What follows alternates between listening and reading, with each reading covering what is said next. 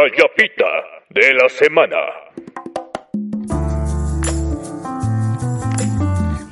Ay, el amor, el amor.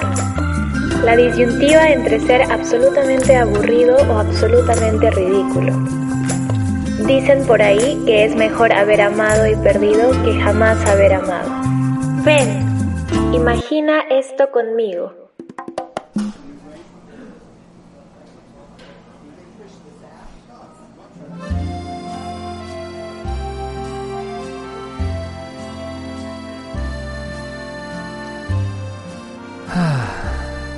El amor debe oler como una flor, como un geranio para ser más preciso.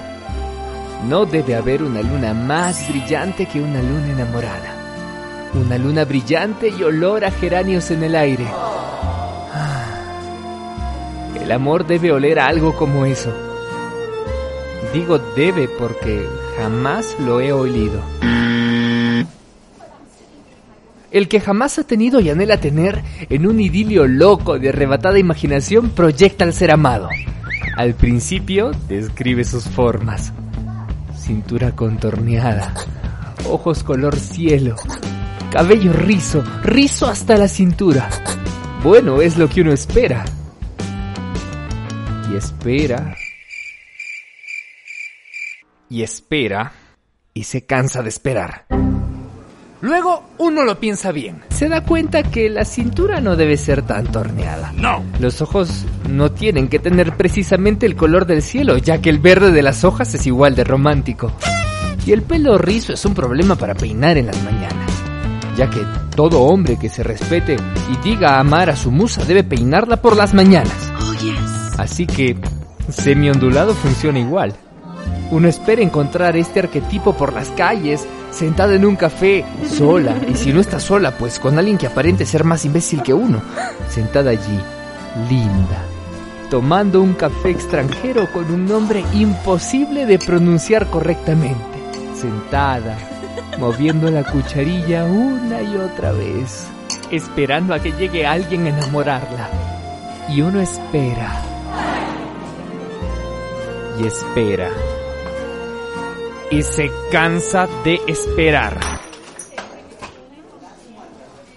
Así que refacciona el modelo mental.